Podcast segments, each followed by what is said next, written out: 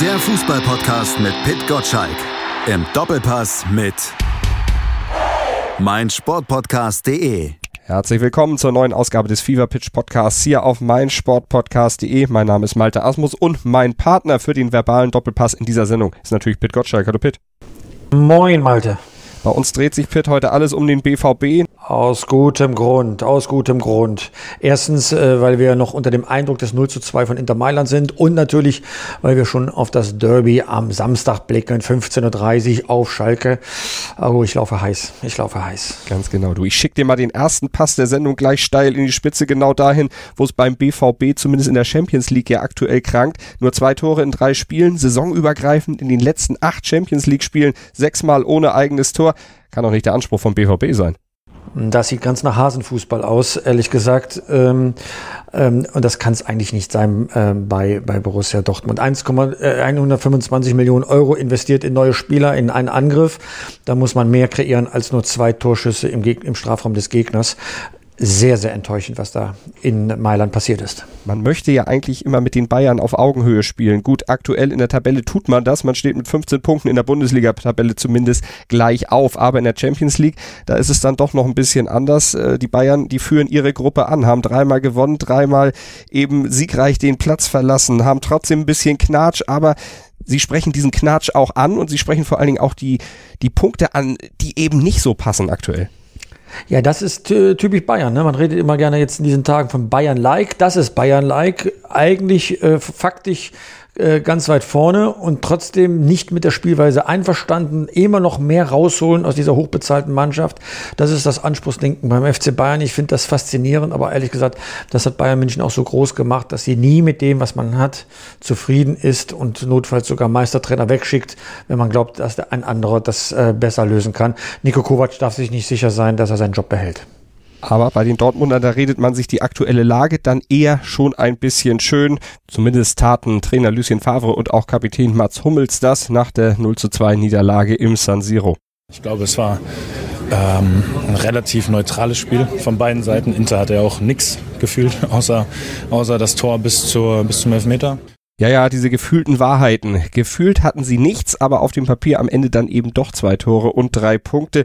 Mit Gefühlen halten wir uns hier im Fever Pitch Podcast daher auch gar nicht auf. Wir setzen auf harte Fakten und quatschen nicht um den heißen Brei herum. Wir reden Tacheles und dafür bekommen Pitt und ich heute Unterstützung von Julius Eid und Christoph Albers vom BVB Podcast hier auf meinsportpodcast.de und mit den beiden sprechen wir auch über die Lage beim BVB und diskutieren ihre Einschätzung zu Lucien Favre. Die Fans lieben ihn nicht und sie werden ihn nie lieben und ich glaube, dieser Weg wird genau daran scheitern. Und zum aktuell heiß gehandelten möglichen Nachfolger José Mourinho natürlich auch. Und deswegen hoffe ich sehr, dass Mourinho nicht wirklich der Ernstfall wird. Und warum Julius Eid das hofft und was Christoph Albers und Pete Gottschalk dazu meinen und was dem BVB nun im Derby gegen Schalke droht, das hört ihr gleich hier im Fever Pitch Podcast auf meinsportpodcast.de. Sport für die Ohren in deinem Podcatcher und auf meinsportpodcast.de. Willkommen bei meinsportpodcast.de. Wir sind Podcast. Wir bieten euch die größte Auswahl an Sportpodcasts, die der deutschsprachige Raum so zu bieten hat. Über 20 Sportarten, mehr als 45 Podcast-Serien, über 9000 veröffentlichte Podcasts und über 5 Millionen Podcast-Downloads allein im Jahr 2018. Wir sind Podcast. Wir sind meinsportpodcast.de. Fever Pitch Podcast auf meinsportpodcast.de mit Pit Gottschalk und Malte Asmus und wir haben uns heute wieder einen dritten Mann in unsere Sendung geholt. Christoph Albers ist nämlich da, Autor bei 90plus.de und Podcaster hier auf meinsportpodcast.de. Er moderiert nämlich zusammen mit Julius Eid den Dortmund Podcast BVB. Hallo Christoph. Hallo Malte, hallo Pit. Hi, moin. Wir haben dich eingeladen, Christoph, weil wir uns heute mit der Lage beim BVB auseinandersetzen wollen. Und da müssen wir natürlich erstmal auf die 0 zu 2 Niederlage bei Inter Mailand in der Champions League von gestern Abend natürlich zurückblicken. Das war eine Niederlage, die Mats Hummels unter anderem bei sportschau.de äh, so kommentiert hat. Wir hören mal in sein Statement. Ich glaube, es war ähm, ein relativ neutrales Spiel von beiden Seiten. Inter hat ja auch nichts gefühlt, außer, außer das Tor bis, zur, bis zum Elfmeter. Also es war extrem wenig los irgendwie vor den Toren. Äh, nur dass eben bei uns einmal das mit dem Abseits nicht so funktioniert hat und Inter in Führung war. Mm, Nein, als wir am Ende mehr Druck aufbauen wollten, ähm, haben wir es kurzzeitig geschafft, ohne aber die nennenswerten Torchancen rauszuspielen. Und am Ende haben wir dann leider aber ähm, ja, Inter zum Kontern eingeladen. Pitt Inter hatte nichts außer den Toren. Klingt das oder ist das eine Relativierung, die Mats Hummels da versucht? Er spricht ja auch eigene Fehler an, aber irgendwie habe ich das Gefühl, er redet sich da auch das Ganze ein bisschen schön. Also eindeutig liegt eine Wahrnehmungsstörung vor, entweder bei ihm oder äh, bei uns Journalisten, die wir das Spiel äh, gesehen haben. Ähm, man kann ja nun wirklich nicht sagen, dass beide Mannschaften ebenbürtig waren. Wenn man 0 zu 2 verliert, ist es ja auch faktisch ähm, entschieden, das Spiel. Äh, die Spielweise des Gegners hängt ja ein bisschen vom Spielstand auch ab. Wenn man führt, zieht man sich zurück, um dann entsprechend die Chancen nach vorne zu nutzen, die sich dann, dann auftun. Und so hat es ja Inter Mailand auch getan und das 2 zu 0 kurz vor Schluss erzielt. Ähm, ähnlich klang ja auch tatsächlich Lucien Favre, der sagte nach dem Spiel, äh, er hätte seine Mannschaft gut gesehen. Ich kann das nicht nachvollziehen. Ich finde, da redet mich etwas schön. Und das wird umso schlimmer, wenn man diese Stimmen hört, im Kontrast zu dem, was bei Bayern München am Abend vor los war. Die haben drei Siege zum Start in die Champions League, sind auf Platz eins mit neun Punkten und dort ähm, wird ein hohes Anspruchsdenken äh, an die Spieler äh, geäußert, dass man eben nicht mit dem zufrieden sein darf, die Punkte geholt zu haben, sondern ähm, man muss noch einen Zahn zulegen, damit man überhaupt etwas gewinnt. Bei Borussia Dortmund ähm, hat man gerade mal zwei Tore in drei Spielen erzielt und man tut so, als wenn man auf dem geraden Weg zum Champions League Sieg. Da stimmt irgendetwas nicht bei Borussia Dortmund, kann es fühlen und kann es nicht richtig festmachen. Christoph, wie schätzt du das ein? Du bist ja jetzt nicht ganz neutral, sicherlich eher ein bisschen pro Dortmund eingestellt als jetzt Pitt und ich. Wie hast du denn das Spiel gestern gesehen? Redet da äh, Mats Hummels was schön? Wie äh, schätzt du die aktuelle Situation ein? Ähm, ja, ich finde die Bewertung des Spiels ist nicht so einfach. Also was mich in der Nachbetrachtung ein bisschen stört, dass die Kritik sich so sehr auf Lucien Favre leitet. Ähm, da sehe ich nämlich nicht den Fehler, weil ich finde, dass Borussia Dortmund eigentlich wenn man sich den Matchplan an sich ansieht, relativ viel richtig gemacht hat. Ähm, wenn man die Spiele von Inter in dieser Saison betrachtet hat, war es eigentlich so, dass sie ihr Spiel darauf ausgelegt haben, relativ hohes Pressing, mannorientiert im Zentrum, dazu ein relativ ja, blitzartiges Umschaltspiel. Ähm, sie tun sich relativ schwer, wenn sie ruhig von hinten und langsam aufbauen müssen. War auch gestern über weite Strecken so. Dortmund hat das ganz gut gemacht, hat im Prinzip durch die Fünferkette beziehungsweise durch die drei Innenverteidiger den Dreieraufbau ähm, haben sie es geschafft, dass Inter keinen Pressing-Ansatz gefunden hat. Ähm, sie haben auch immer wieder es geschafft, äh, im Prinzip sich dem zu entziehen, dass Inter mit zwei Stürmern spielt. Also ich glaube, da hat man einiges richtig gemacht. Im Prinzip hat man so auch geschafft, zumindest die Möglichkeit für einen Spielaufbau zu kreieren und defensiv eben sich auch abzusichern. Also das war alles okay. Aber als es nach vorne ging, hat es halt doll gehapert. Ne? Also man hat im Prinzip keine Möglichkeiten geschaffen, sich in Szene zu setzen. Gerade die Interschwachpunkte auf den Außenbahnen, gerade Antonio Candreva defensiv mit großen Problemen. Eigentlich hat man nicht in Bedrängnis bringen können. Man hat den Zehnerraum, den Inter gestern nicht besonders gut bespielt hat, eigentlich viel zu selten in, in Gefahr bringen können. Und dadurch war man sehr ungefährlich und das muss man dann irgendwo auch ansprechen. Letztendlich muss man auch sagen, Inter war die Mannschaft, die musste an diesem Spieltag. Die hatten erst einen Punkt davor ähm, da war ich verwundert, dass die am Anfang so passiv gespielt haben, dass die so wenig Risiko gegangen sind. Ähm, bis zum Tor muss man ja eigentlich sagen, ist der Matchplan so also ganz gut aufgegangen, dass man eben eigentlich gewartet hat, Inter muss irgendwann was tun und dann kriegt man die Räume, wo man reinstoßen kann. Durch das Tor, durch den Fehler von Nico Schulz ist dann eben dazu gekommen, dass es nicht so war. Ähm, und dann muss man auch klar sagen, dass diese individuellen Fehler dann auch eigentlich nicht Favre anzulassen sind. Nichtsdestotrotz stimme ich euch da auf jeden Fall zu. Ähm, es war kein gutes Spiel von Dortmund ähm, und das liegt eben daran, dass man eben offensiv so wenig gefährlich werden konnte und das hat sicherlich auch irgendwo ähm, personelle Gründe. Ähm, Julian Brandt sehe ich nicht besonders stark mit dem Rücken zum Tor. Er muss eigentlich ja gerade auf eine Abwehrreihe zugehen können, dann ist er gefährlich. Ähm, da wäre vielleicht Mario Götze die bessere Variante gewesen. Dazu eben, dass man den Zehner rausgenommen hat und im Prinzip ja, die Defensive gestärkt hat, beziehungsweise den Spielaufbau gestärkt hat, fehlte da eine Person. Also auch da kann man das ansprechen, aber Nichtsdestotrotz muss man sagen, wäre das 1-0 nicht gefallen, wäre vielleicht mehr drin gewesen. Aber ein gutes Spiel war es natürlich nicht. Aber ich verstehe zumindest, ähm, wo Lucien Favre und äh, Mats Hummels herkommen in ihrer Argumentation. Und deshalb würde ich auch zumindest die Trainerdebatte da zumindest ein bisschen runterkochen wollen. Da sprechen wir natürlich nachher nochmal drüber. Äh, Pitt, äh, stellt dich diese Antwort aus Dortmunder Sicht zufrieden? Also ähm, ich kann ähm, diese Analyse ähm, sicherlich teilen. Und zwar ziemlich genau bis zur 22. Minute. Der Matchplan, den Favre seinen Spielern mitgegeben hat, ähm, hat wirklich zu Beginn sehr gut funktioniert. Aus den genannten Gründen. Hinten massive, massive Defensivleistung. Aber das, was ich halt Favre dann doch anlaste, ist, äh, wenn man halt 0-1 hinten liegt, und das kann passieren, greift Plan B. Dann muss man einen Modus wechseln. Man muss nicht ganz so verrückt sein wie Julian Nagelsmann, der das manchmal fünfmal im Spiel tut, aber gar nichts zu machen, wenn man 0 zu 1 äh, hinten liegt und einfach so weiterzuspielen in der Hoffnung, dass man doch irgendwie äh, durch Zufall oder nicht äh, zu einem Ausgleich kommt, das ist zu wenig. Und das ist schon seit einiger Zeit zu beobachten bei Favre, dass er eine Spielidee im Kopf hat, die auch ausgefeilt ist Jetzt kann ich noch darüber meckern, dass er manchmal den Gegner stärker macht, als er ist und damit auch die eigene Mannschaft ein bisschen hemmt, ja.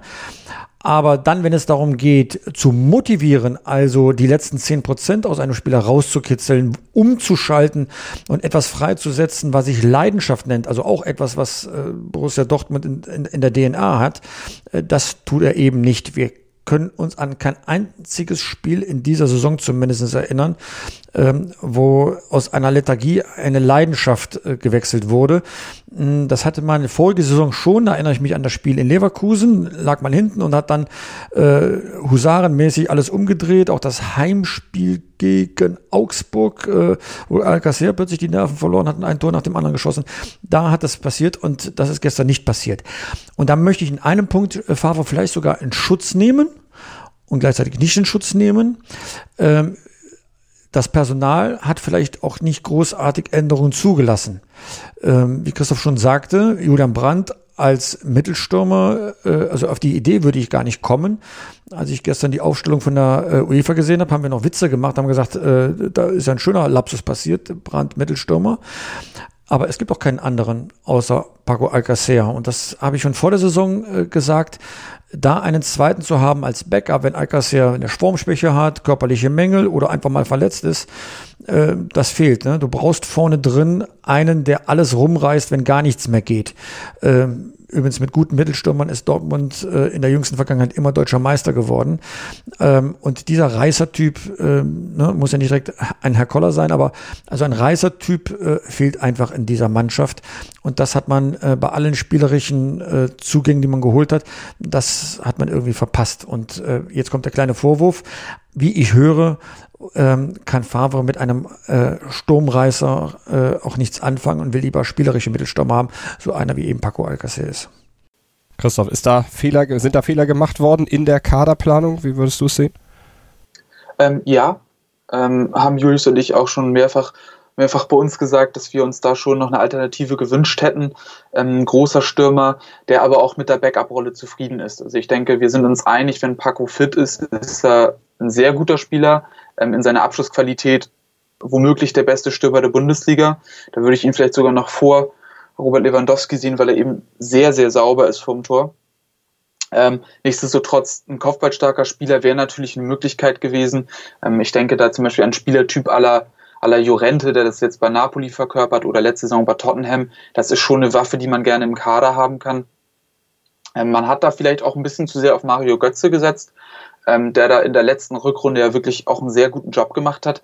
Aber da muss man natürlich auch klar sagen, Mario Götze ist von Haus aus kein Stürmer. Ähm, tut sich am oder spielt am besten, wenn er ins Kombinationsspiel sich mit einschalten kann, wenn er immer wieder in Zwischenräume fallen kann, wo er wirklich auch sehr, sehr gut funktioniert. Aber ja, ich glaube, dass Mario Götze gestern auch theoretisch eine sehr gute Variante gewesen wäre, weil Mario Götze nicht schlecht ist mit dem Rücken zum Tor und er ist sehr, sehr gut darin, andere Spieler einzusetzen. Deshalb wäre, glaube ich, die bessere Variante gewesen als zum Beispiel Julian Brandt. Das Problem ist nur, dass man dann natürlich auf der anderen Seite jemanden haben muss, der den Raum dahinter bespielen kann, beziehungsweise der dann im Wechselspiel mit Mario Götze in die Tiefe gehen kann, der eben auch davon profitieren kann, dass Mario Götze diese Halbräume besetzt. Und da ist natürlich Marco Reus eigentlich der ideale Partner, ist nun leider gestern ausgefallen, da wäre vielleicht ja, Jakob Brun-Larsen gewesen, der das kann. Auch Jakob Brun-Larsen hat gute Wege in die Tiefe. Wäre natürlich relativ riskant gewesen und das ging natürlich nicht einher mit der Taktik, mit einer Fünferkette zu spielen. Aber das sind zumindest Überlegungen, die man anstellen kann. Und wenn man sieht, gegen Ende der Partie hat er ja umgestellt, wieder auf sein 4-2-3-1-System, indem er eben Jakob Brun-Larsen reingebracht hat, dann eben mit Sancho, Azar und Brandt in Kombination. dann ging auch mehr, weil eben der Zehnerraum bespielt wurde, weil man ein bisschen flexibler war. Ähm, hin und wieder ist den Witzel noch dazu gekommen oder auch der Hut, der dann reingekommen ist als ein bisschen dynamischerer Sechser. Also man hätte auch mit dem Kader gestern ein bisschen mehr machen können. Die Änderung kam vielleicht zu spät. Trotzdem wäre die Alternative ein großgewachsener, kopfballstarker Stürmer auch gut gewesen, aber ich glaube zumindest, dass mehr gegangen wäre. Mhm. Personalie Götze, Pitt. Äh, Götze scheint aber nicht nur im Spiel gestern keine Wahl für Favre gewesen zu sein, sondern generell nicht. Also hat er überhaupt noch eine Zukunft in Dortmund? Und wie siehst du seine Rolle? Also mir ist ein Licht aufgegangen äh, in der vergangenen Saison, das äh, Topspiel in München, das ja, wie wir wissen, 0 zu 5 ausgegangen ist. In so einem Spiel Mario Götze nicht aufzustellen, damit Mario, äh, Marco Reus äh, dahinter auf seiner Lieblingsposition spielen kann, sondern es genau andersrum zu machen. Marco Reus ins Sturmzentrum und äh, Götze raus. Daran äh, konnte ich dann zumindest erkennen, dass Götze keine, ähm, äh, sag mal, keine kein Vertrauen vom Trainer genießt. In so einem äh, Spiel bei Inter Mailand auch ein großes Spiel. Äh, das sind eigentlich äh, Spiele, in denen äh, man seiner, seiner Stammelf vertraut. Äh, Götze gehört äh, nicht dazu. Man kann es sehen, ähm, das ist jetzt eine vertragte Situation für Götze. Sein Vertrag läuft ja aus, insofern kann er jetzt warten warten darauf, dass er entweder am Ende der Saison den Verein verlässt oder ähm, von Favre äh, verlassen wird und es eher einen Trainerwechsel gibt und damit die Karten neu gemischt werden. Ja, also äh, Götze kann ja nichts anderes machen als trainieren und abwarten. Aber äh, eine große Liebe scheint das nicht mehr zu werden. Das sage ich jetzt. Äh, wir erinnern uns an voriges Jahr. Es gab Phasen in der folgenden Saison, wo Götze plötzlich wieder Stammspieler war, wo er auch gut gespielt hat. Ja, das hatte man vorher auch nicht so vermutet. Aber Stand heute ist, dass Götze keine Zukunft hat bei Borussia Dortmund. Stand heute ist aber Lucien Favre noch Trainer bei Borussia Dortmund, auch wenn die Spatzen es schon von den Dächern pfeifen, dass da offensichtlich auch schon Pläne existieren sollen, wo mögliche Nachfolger dann vielleicht sogar schon angesprochen sein sollen. Die Sportbild hatte von Kontakten von Dortmund zu José Mourinho berichtet in dieser Woche. Und zur Frage, ob denn Favre eine Zukunft bei Borussia Dortmund hat, hat unser Kollege Julius Eid von BVB, dem Podcast hier auf meinsportpodcast.de, Folgendes gesagt. Die Fans lieben ihn nicht und sie werden ihn nie lieben. Und ich glaube, dieser Weg wird genau daran scheitern, dass die Spielidee, die Spielausrichtung eben nicht dem entspricht, was man sich da in Dortmund so bitterlich wünscht, immer noch vom Auftreten her der Mannschaft und des Trainers. Und das hat man in diesem Spiel wieder stark gesehen. Es wird ein Spiel sein, das viele Leute enttäuscht zurücklässt, obwohl man, wenn man es rein taktisch betrachtet, nicht unbedingt unzufrieden sein sollte. Das ist generell die Krux gerade in Dortmund. Dieses Spiel fasst das eigentlich damit auch sehr gut zusammen. Christoph, das war dein Kollege Julius Alt vom BVB, der das zur Zukunft von Favre gesagt hat. Wie siehst du denn die Position von Favre? Du hast zwar vorhin gesagt, wir sollten die Trainerdiskussion ein bisschen zur Seite schieben, aber tut man das in Dortmund wirklich auch unter dem Eindruck dieses Spiels und dann mit dem kommenden Derby am Wochenende im Hinterkopf? Ähm, ich glaube, die Phase jetzt ist, ist eine sehr entscheidende. Das dürfte allen klar sein. Ähm, Schalke, Gladbach, Pokal, Bayern, ja auch der weitere Verlauf in der Champions League ähm, ich glaube, bis zur nächsten Länderspielpause ist schon eine sehr entscheidende Phase auch für ihn. Man merkt, dass die Stimmung, egal wo man ist, gerade in der Fanszene der Borussia sehr, sehr angespannt ist. Ähm, Favre erfreut sich sehr weniger Beliebtheit ähm, und das ist auch irgendwo nachvollziehbar. Ich glaube, bei Borussia Dortmund ähm, wird man aber auch auf mittlere Sicht nicht darum herumkommen, immer diesen Schatten von Jürgen Klopp zu spüren. Ich glaube, diese Leidenschaft nach einem Trainer, der genau das verkörpert, was er verkörpert hat, ist einfach so groß und, und macht es für alle anderen Trainer extrem schwer und vielleicht sogar unmöglich, irgendwie komplett sicher im Sattel zu sein. Solange der sportliche Erfolg zumindest nicht das Maximale erreicht. Ähm, das finde ich sehr, sehr schade, weil auch Thomas Tuchel mit all seiner Schwierigkeit ein sehr, sehr guter Trainer war. Auch, auch Lucien Favre ist sicherlich ein sehr, sehr guter Trainer. Aber das Umfeld Dortmund ist eben auch sehr schwer, auch weil die Anspruchslage sehr gespalten ist. Und ich glaube, zumindest deshalb wird er sich auch dieser Trainerdiskussion nicht erwehren können, ähm, auch wenn er jetzt Ergebnisse liefert. Ich glaube, das wird Dortmund so schnell nicht verlassen. Nichtsdestotrotz muss man natürlich auch sehen, die Trainerdiskussion hat ja immer zwei Seiten. Einmal ist der Trainer das noch, den du jetzt hast, musst du ihn entlassen und wen holst du dann? Und ich glaube, solange das nicht beantwortet werden kann, ja, ähm, muss er auch bleiben, weil es ist nicht das schlecht, die schlechteste Arbeit, die er dort leistet. Ähm, er war jetzt auch zuletzt bereit, Veränderungen durchzuführen.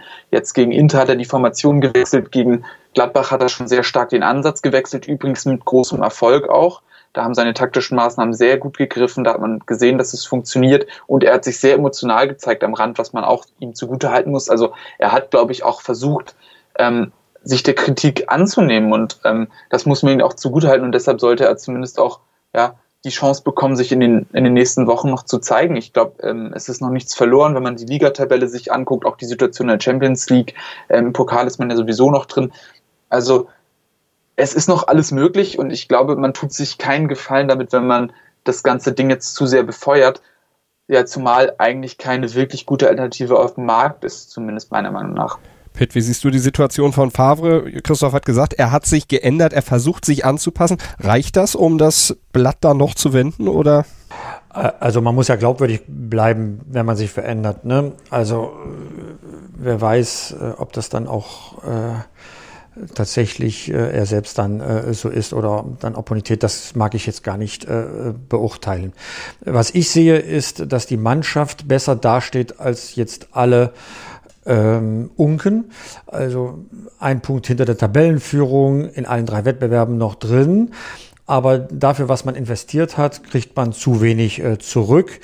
Und das muss man schon dem Trainer in einer gewissen Form ähm, anlasten, auch wenn es äh, am Ende des Tages immer die Spieler sind, die auf dem äh, Rasen stehen. Die Vereinsführung, zumindest äh, zwei Drittel dieser Vereinsführung tun alles dafür, den Trainer zu schützen.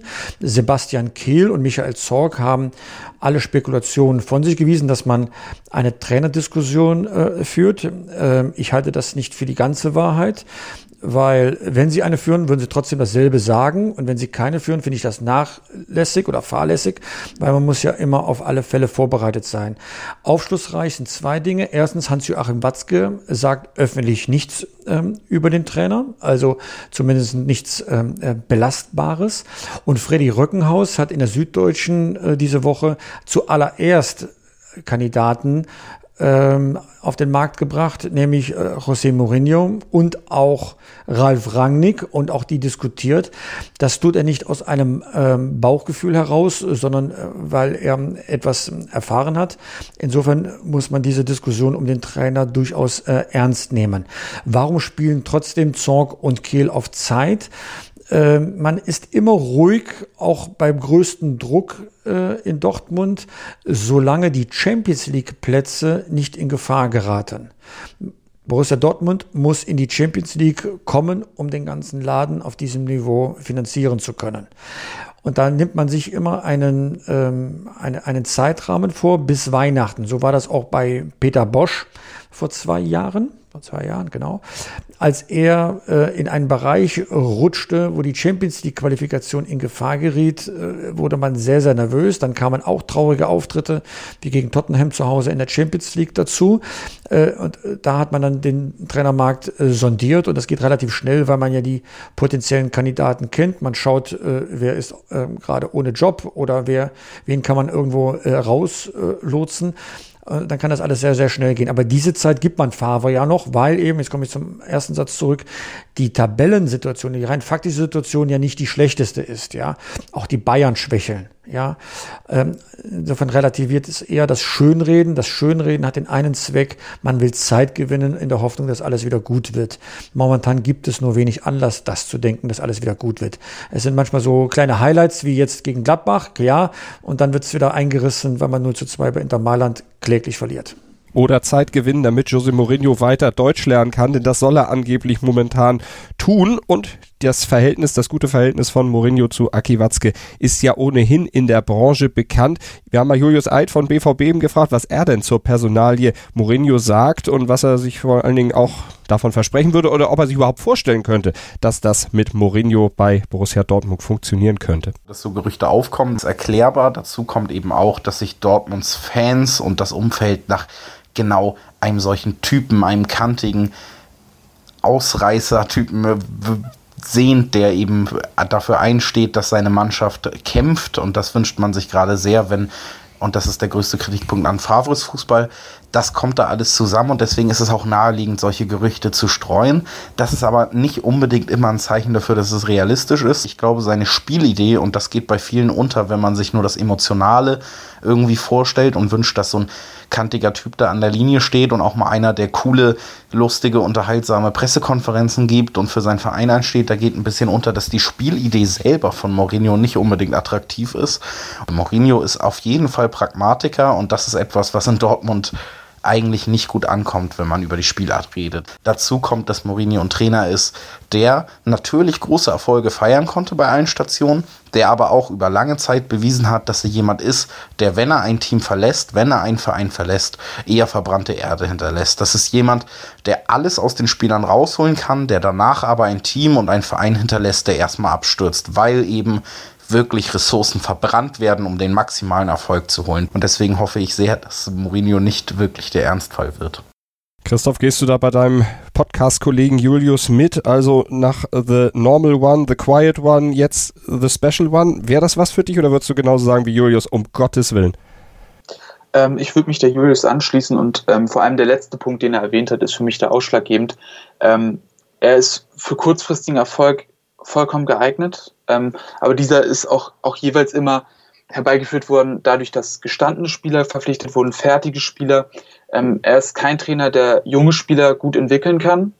Ähm, und allein deshalb scheidet er ja eigentlich für Borussia Dortmund aus. Borussia Dortmund ist eine Mannschaft oder hat einen Kader mit, mit vielen talentierten Spielern, aus denen man noch sehr viel rausholen kann. Dortmund ist über viele Jahre diesen Weg gegangen, auch Spieler selbst zu entwickeln, weil man eben äh, ja nicht die Finanzen hat, um andauernd Jahr für Jahr einen Topstar nach dem anderen zu holen, der fertig ist. Und allein mit dieser Ausrichtung kann man eigentlich nicht mit José Mourinho arbeiten. Ähm, das wäre nicht nachhaltig und das wäre auch nicht im Sinne des Geschäftsmodells. Und da muss man auch klar sagen, Borussia Dortmund als börsennotierter Verein hat natürlich auch wirtschaftlich eine Verantwortung.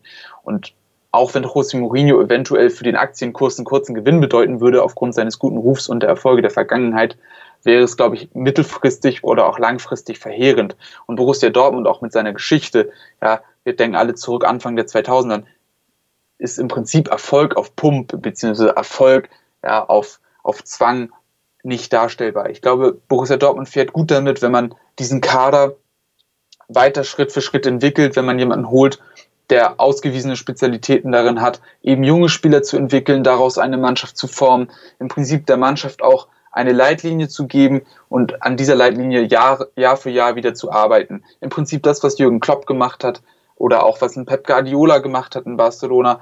Ähm, diese Richtung muss man wahrscheinlich einschlagen. Und ich glaube, dass José Mourinho auch mit, mit den Erfahrungen der letzten Jahre nicht der richtige Mann dafür ist. Man hat es ja gesehen, dass eigentlich spätestens ab dem dritten Jahr sehr, sehr viel zusammenbricht. Dazu hat Julius auch schon angesprochen, José Mourinho ein pragmatischer Trainertyp. Passt auch im Prinzip nicht zur Mannschaft. Und ich glaube, da, da wird einfach kein Bild draus. Also von daher kann ich mir José Mourinho absolut nicht vorstellen, zumal das gehaltsmäßig ja auch nochmal, glaube ich, eine ganz andere Nummer wird als Lucien Favre und ob man sich das denn geben will. Also das ganze Ding ist, glaube ich, mit unfassbar viel Risiko behaftet und ich glaube, dass Borussia Dortmund da bessere Alternativen finden würde. Und ich gehe auch stark davon aus, dass Borussia Dortmund ein durchgängiges Trainerscouting vollzieht ähm, alles andere wäre, glaube ich, ziemlich verantwortungslos und da sind sicherlich andere Namen eher ein Thema als José Mourinho, auch wenn er vielleicht mit Aki Watzke ganz gut befreundet ist. Zu Mourinho kommen noch zwei Punkte hinzu. Ähm, er hatte ja keinen großen Erfolg auf seiner letzten Station bei Manchester United. Er war auch alleine äh, in Manchester. Seine Familie wollte London nicht verlassen und äh, deswegen hat er auch eine entsprechende Einstellung gehabt. Und ähm, dann bekam er das Angebot, zu PSG nach Paris zu wechseln. Und man kommt jetzt auf die Idee, das ist eine sehr attraktive Stadt, aber auch da wollte die Familie nicht mit nach Paris gehen und deswegen kam Paris für ihn nicht in Frage. Es fehlt mir deswegen jetzt die äh, Fantasie, was Dortmund mehr bieten soll als Paris Saint-Germain, äh, dass die Familie dann äh, nach Dortmund-Brakel geht. Also das kriege ich jetzt nicht so auf die Reihe. Eine andere Personalie wird ein bisschen unterschätzt, nach allem, was Christoph auch jetzt gesagt hat. Wäre der perfekte Trainer und er ist auch zu haben, Ralf Rangnick. Ralf Rangnick entwickelt Spieler, er hat einen dynamischen Fußball, ähm, er hat auch Konzepte, die attraktiv sind. Das hat er ja nun wirklich auf jeder Trainerstation ähm, bewiesen, auf Schalke mit Abstrichen. Und man hört nur, dass er nicht vermittelbar sei dem Dortmunder Publikum aufgrund seiner RB-Vergangenheit. Christoph, siehst du das auch so, dass er nicht vermittelbar wäre? Ähm, ich glaube, das wäre auf jeden Fall eine schwere, schwere Bürde. Auf der anderen Seite, ich glaube, dass das Dortmunder Publikum tendenziell auch so ist, wenn der sportliche Erfolg da ist, wird sowas auch schnell vergessen. Ähm, das meine ich gar nicht als Kritik, das ist ja völlig normal, dass man, wenn man sich mit dem Gedanken anfreundet, dass jemand für den Verein arbeitet und erfolgreiche Arbeit leistet, dass man dann ja wohlwollender ist und das dann irgendwann womöglich auch akzeptiert. Ich glaube, das hat man in vielen Vereinen gesehen und ich kann mir auch nicht vorstellen, dass Borussia Dortmund eine so große Ausnahme da bildet, auch angesichts der Konflikte in der Vergangenheit, kann ich mir schon vorstellen, dass das funktioniert. Was ich mir bei Ralf Rangnick deutlich schwieriger vorstellen könnte, ist ähm, die Arbeit in der Vereinsstruktur. Man könnte natürlich sagen, Michael Zorg möchte das Ganze nicht mehr ewig machen. Mit Sebastian Kiel kommt zumindest jemand, der mit seinem Ego wahrscheinlich noch neben einem Ralf Rangnick arbeiten kann. Nichtsdestotrotz, glaube ich, ist Ralf Rangnick, der auch immer einen sehr konzeptionellen Anspruch hat und einen sehr großen Anspruch auf Machtfülle hat, ähm, ist schwer in diese Struktur unterzubringen. Auch die Zusammenarbeit mit einem Aki Watzke stelle ich mir nicht besonders einfach vor. Ähm, zudem ist Ralf Rangnick ja auch mittlerweile in einem fortgeschrittenen Alter, wo er vielleicht auch andere Schwerpunkte in seiner Arbeit setzt. Ich weiß nicht, ob er wirklich Lust hat, nur Trainer zu sein. Und das kann ich mir derzeit nicht vorstellen. Ich sehe nicht, dass Michael Zorg nächsten Sommer aufhört nur weil dann Ralf Rangnick kommt. Und ich weiß nicht, ob man ihn sonst da unterbringen kann. Ähm, ich muss ganz ehrlich sagen, ich sehe Ralf Rangnick tendenziell eher nochmal ein Abenteuer auf der Insel erleben. Ich glaube, bei Manchester United war er zuletzt im Gespräch, ähm, wo ja auch zum Beispiel die Stelle des Sportdirektors noch vakant ist. Also da hätte er eine ganz andere Machtfülle, da hätte er ähm, im Prinzip ganz andere finanzielle Möglichkeiten dazu, einige Talente im Verein. Also da sehe ich einen deutlich besseren Fit als bei Borussia Dortmund.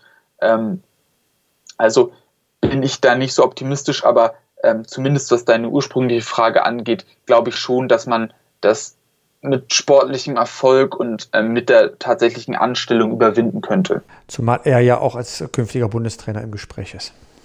Ja, das wäre eine andere interessante Stelle, wo ich ihn mir auch durchaus gut vorstellen könnte. Wobei ich weiß nicht, ob ihm das nicht zu langweilig wäre. Das hatte er ja auf jeden Fall Guido Schäfer hier bei uns im Fever Pitch Podcast auf meinsportpodcast.de angeregt, der Chefreporter der Leipziger Volkszeitung im Gespräch mit Pitt vor wenigen Wochen diese Position von Ralf Rangnick. Aber Christoph, wer wäre denn aus deiner Sicht dann überhaupt ein geeigneter Kandidat für die Nachfolge, wenn es denn dazu käme bei Lucien Favre oder für Lucien Favre? Das ist die entscheidende Frage. Also ich finde es enorm schwer. Ähm, ich glaube, der Markt gibt nicht so wahnsinnig viel her. Ähm, fachlich gesehen ähm, fände ich Florian Kofeld toll. Florian Kofeld leider ja auch erst vor kurzem ähm, bei Werder Bremen verlängert. Ähm, ich glaube auch zum jetzigen Zeitpunkt nicht verfügbar, aber das ist zumindest so ein Typ, den ich mir sehr gut vorstellen könnte, weil er eben auf der einen Seite auch die emotionale Seite mitbringt, ähm, die die Dortmunder Fans sehr schätzen, auf der anderen Seite fachlich hervorragende Arbeit macht, hat ja auch in dieser Saison schon eine tolle Visitenkarte äh, im Westfalenstadion abgegeben, also ähm, da sollte man sich seiner Stärke bewusst sein. Ich glaube, langfristig oder vielleicht sogar mittelfristig ist das ein Kandidat, aber für die jetzige Situation kommt er, glaube ich, nicht in Frage. Ähm, und ich muss ganz ehrlich sagen, ähm, da gehen mir auch ein wenig die Ideen aus. Also ich glaube, ähm, dass zum Beispiel jemand wie Bruno Labbadia oder sowas einfach kein Thema sein kann. Ähm, und vor dem Hintergrund, glaube ich, ist Lucien Favre momentan vielleicht sogar eine der besten Alternativen, die man hat. Und man hat ihn ja unter Vertrag. Deshalb, glaube ich, sollte man das nicht überstürzen. Ähm, letztendlich muss ich aber auch zugeben, dass ich nicht den vollständigen Überblick über den Trainermarkt habe. Ähm, wer noch verfügbar wäre, ähm, deshalb äh, kann ich da nicht komplett sagen, wen ich da gerne hätte. Genaueres erfahrt ihr natürlich im Fever Pitch Newsletter von Pit Gottschalk, wenn ihr ihn abonniert, newsletter.pitgottschalk.de und dann gibt es ihn werktags bzw. von Montag bis Samstag um 6.10 Uhr bei euch ins E-Mail-Postfach gratis. Pit, welche Rolle spielt denn jetzt das Derby am Wochenende dann auch für diese Situation in Dortmund? Kann mit einem Sieg auf Schalke alles dann auch wieder Friede, Freude, Eierkuchen plötzlich sein? So war es ja letztes Jahr auf Schalke, als Domenico Tedesco äh, das Derby gewonnen hat. Dann war äh, sind alle äh, Korken von Bierflaschen aufgegangen und die Saison, die ja eigentlich grottenschlecht war, war aber auf einmal gerettet. Ja, ähm, ich glaube, dass der, das Dortmunder Publikum da noch mal ein bisschen anders tickt, aber es würde zumindestens mal ähm, äh, den Trainer über ein paar Wochen äh, wirklich tragen. Und ähm, das ist ja das, was was Favre vielleicht braucht, diesen Befreiungsschlag. Und so ein Derby kann einen Befreiungsschlag bedeuten. Ja, so ein schönes äh, 3 zu 0 auf Schalke äh, macht ihn automatisch zum Helden und dann übersieht man vielleicht oder, oder sieht man ein paar Dinge nach, die vielleicht nicht so gut laufen. Und äh, dann läuft es auch in der Mannschaft ganz anders. Ne? Jeder Trainer wird sagen, äh, es braucht manchmal diese Initialzündung, die man nicht erklären kann. In so einem hochemotionalen Umfeld wie im Ruhrgebiet äh, ist so ein Derby-Sieg oder kann so ein Derby-Sieg so eine Initialzündung sein. Christopher, wie wahrscheinlich hältst du es denn, dass es am Wochenende einen Derby-Sieg gibt, dass Dortmund auf Schalke gewinnt? Ähm, also ich erwarte sicherlich kein leichtes Spiel. Schalke spielt bisher ja auch eine gute Saison, ähm, hat unter ja, David Wagner sich ja auch nochmal neu erfunden. Ähm, ja, der Pressing- und Gegenpressing-Stil im 4-1-4, äh, im 4-4-2 mit Raute, so besser, ähm, ist auch ansehnlich. Ich finde, es ist ein guter Ansatz, der passt zur Mannschaft. Ähm, allerdings muss man klar sagen, der BVB hat deutlich die deutlich größere individuelle Qualität und das wird jetzt auch ein ganz anderes Spiel als gegen Inter Mailand. Gegen Inter Mailand äh, mit Antonio Conte auf der Bank konnte man kein leichtes Spiel erwarten. Ähm, auf der anderen Seite konnte man auch letzte Woche gegen Gladbach kein leichtes Spiel erwarten und da hat man einen sehr, sehr guten Job gemacht. Da hat Lucien Favre die richtigen Schlüssel gezogen, die Mannschaft gut eingestellt, hat im Prinzip den Gladbacher Spielaufbau durch das konsequente Zustellen der Sechser ähm, wirklich erledigt und auch ähm, hat mit, mit im Prinzip der Variante mit Akanji auch versucht, ähm, den Aufbau zu erleichtern. Ähm, ich glaube auch, dass er gegen Schalke im Prinzip in einer Variante, wie zum Beispiel mit Julian Weigel, ähm, die richtigen Lösungen finden können, um das Pressing von Schalke ganz gut zu überspielen und im Prinzip ähm, deren Ansatz auszuhebeln. Von daher bin ich relativ optimistisch, was die taktische Seite der Partie angeht, weil da sehe ich ehrlich gesagt Schalke ein bisschen limitiert. Sie haben jetzt einen Spielstil, der gut zu ihnen passt, der auch für die meisten Bundesliga-Gegner sehr, sehr schwer zu lösen ist, ähm, aber eigentlich mit der Klasse und den Möglichkeiten, die Borussia Dortmund hat, sollte das reichen. Für Schalke natürlich nochmal eine besondere Situation. Ich glaube, für Schalke zählt ein Derby-Sieg auch noch deutlich mehr als für Borussia Dortmund insgesamt. Ähm, allerdings für Borussia Dortmund jetzt natürlich in der Situation nochmal ganz bedeutsam. Ähm, dazu kommt natürlich auch die Tabellensituation, ähm, wo sich Borussia Dortmund sicherlich auch keinen Ausrutscher erlauben kann. Ähm, von daher wird die Anspannung auf der Seite auch hoch sein. Ähm, ich sehe die Chancen eigentlich relativ gut ähm, ohne jetzt ähm, Schalke hier irgendwas wegnehmen zu wollen, weil ich auch ähm, auf jeden Fall anerkennen möchte, was, was die bisher in der Saison geleistet haben. Mhm. Pitt, deine Prognose fürs Derby? Also ich bin ja immer feige bei Derby-Prognosen ähm, und habe ja eine hohe Fehlerquote. Äh, ich werde ein, ein, ein ruhmreiches 2 zu 2 voraussagen. Oh, auf jeden Fall ein schönes Spiel dann, vier Tore. Das ist doch was, was man auf jeden Fall sehen möchte als neutraler Fan, was dann auch wert ist, dann einzuschalten am Samstag um 15.30 Uhr. Ja, die Personalie, beziehungsweise die Personalien bei Borussia Dortmund werden uns sicherlich noch öfter beschäftigen, auch hier im FIFA Pitch Podcast auf meinsportpodcast.de und natürlich Pitt im täglichen Newsletter. Werbung dafür habe ich eben schon gemacht. Ich sage auf jeden Fall schon mal vielen Dank an Christoph Albers von BVB. Ihr werdet die Lage bei Dortmund sicherlich auch weiter auf der Rolle haben und uns weiter drüber auf dem Laufenden halten. Ja, auf jeden Fall. Also geplant ist auf jeden Fall noch was zum Derby. Ähm, Derby-Nachberichterstattung, ähm, wie gewohnt Anfang der Woche auch in voller Ausführlichkeit. Also ähm, wenn ihr da auf dem Laufenden bleiben wollt, ähm, in guten zwei Stunden, wie immer, werden wir euch sicherlich darüber in Kenntnis setzen. Ähm, ich freue mich, wenn ihr einschaltet, wenn ihr uns mal eine Chance gebt. Ähm, und ansonsten, ja, vielen Dank, dass ich hier dabei sein durfte. Sehr gerne. Am besten gleich abonnieren. BVB mit dem Podcatcher eures Vertrauens oder bei iTunes oder direkt bei uns auf der Webseite auf meinsportpodcast.de. Und das gleiche gilt natürlich auch für Fever Pitch. Auch den Podcast bitte abonnieren. Bitte auf den entsprechenden Kanälen dann auch gerne rezensieren und mit ein paar Sternen ausstatten. Da würden Pitt und ich uns sehr drüber freuen. Vielen Dank, Christoph. Und Pitt, vielen Dank auch dir. Bye, bye. Ciao, ciao. Fever Pitch, der Fußballpodcast mit Pitt Gottschalk. Im Doppelpass mit meinsportpodcast.de. 90 Minuten, zwei Teams, pure Emotion. Es geht wieder los. Die Fußball-Bundesliga auf meinsportpodcast.de. Abonniere jetzt deinen Bundesliga-Podcast und sei dabei im Bully Special. Weserfunk. Auf die Zirbelnuss. Füchsle Talk. BV Beben. Unter Flutlicht. Werkskantine am Wasserturm. Und viele mehr. Die Fußball-Bundesliga auf meinsportpodcast.de